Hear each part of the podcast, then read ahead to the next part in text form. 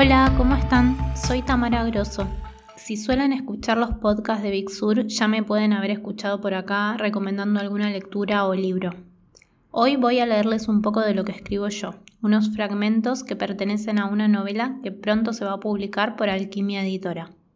Voy a leer tres fragmentos y al final de todo voy a dejar un disparador de escritura que a mí me sirvió como puntapié para escribir esto.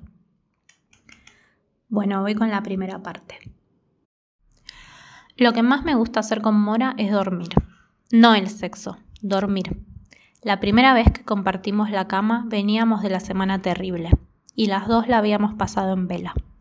Ella había estado dormida dos veces, en bloques de 15 horas cada una, empastillada por su madre, que creía en una versión light de la historia, que se había muerto un amigo, uno que vivía cerca y la ayudaba mucho con cosas del trabajo y de la carrera. Yo había descansado apenas algunos minutos en toda la semana de forma intermitente y muchas noches estaba segura no había dormido nada. La psicóloga me dijo más tarde que el cuerpo se engaña, que me sentía en constante vigilia porque me carcomía la culpa, pero que si hubiera estado una semana despierta no podría mantenerme en pie. Cuando ella empezó a venir a casa, nos acostábamos hechas una bolita una enfrente de la otra. Al principio, fingiendo que el contacto de nuestras rodillas o nuestros antebrazos era casual, pero enseguida acercándonos más, tocándonos más, apoyándonos una mano en la espalda de la otra o entrelazándolas. Nos respirábamos los alientos. Consciente del cuerpo tibio y quieto de ella, yo pensaba que estaba dormida, después me di cuenta de que tardaba horas en conciliar el sueño, pero no se movía para no molestarme a mí. Empecé a dormitar, cada tanto unos minutos. Enseguida me despertaba sobresaltada y variaba un poco la posición para quedarme otra vez quieta midiendo su calor. No dormía, pero tampoco pensaba en Juan, en la muerte, en el pasado, ni en nada. Era como una meditación. Todavía me sigo despertando varias veces durante la noche, unos minutos cada vez, pero vuelvo a dormirme enseguida. El ritmo se invirtió. Con Mora entrelazamos los cuerpos, nos agarramos las piernas con las piernas, me abraza toda la espalda o a veces yo me doy vuelta y le apoyo la cabeza en el pecho. Cambiamos de posición en los intervalos en los que me despierto.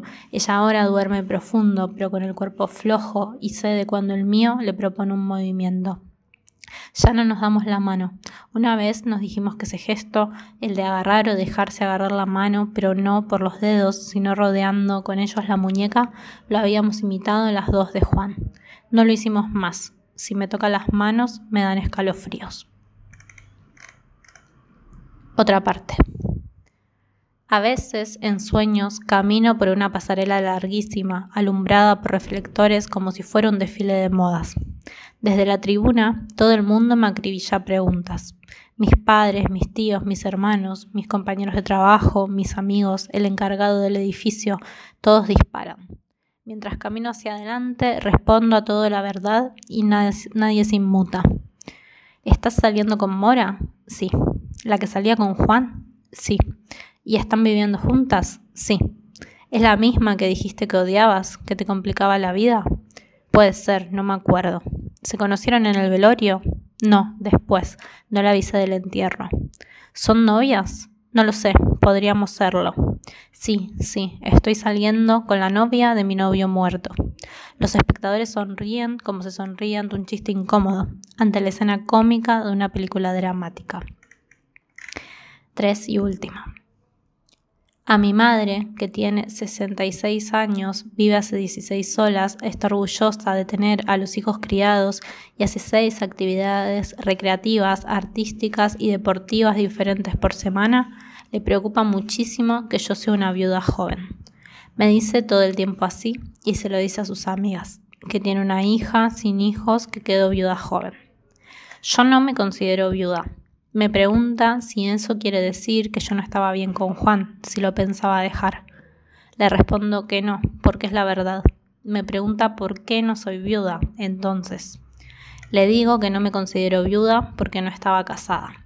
Se ríe, pregunta qué tiene que ver eso si ya nadie se casa, que esa idea es muy conservadora, que no hay que casarse para quedar viuda. Le digo que entonces no soy viuda porque ni siquiera vivía conmigo. No se queda conforme. Mis amigas dicen que Juan y yo prácticamente vivíamos juntos porque él nunca iba a su departamento. Sé que piensan, nunca iba solo, lo usaba para ver otras chicas. Pero aunque cuando vivía me lo repetían todo el tiempo, ahora les da pudor. Ellas no me dicen que estoy viuda, no me dicen nada. Me escuchan cuando hablo de Mora, pero no me preguntan por ella. Eso me sorprende porque cuando estaba vivo se la pasaban preguntándome por las novias de Juan. Bueno, eso fue todo. Muchas gracias por escucharme y espero que les haya gustado y les haya dado quizás un poquito de curiosidad. Eh, les dejo una consigna de escritura para quienes quieran animarse, que bueno, como les decía, a mí me sirvió un poco para pensar estos textos. Eh, la consigna es imaginar una situación que podría pasar, o sea que es factible, pero que les da mucho, mucho, mucho miedo que pase y escribir un relato en primera persona como si eso ya les hubiera pasado. Bueno, muchas gracias.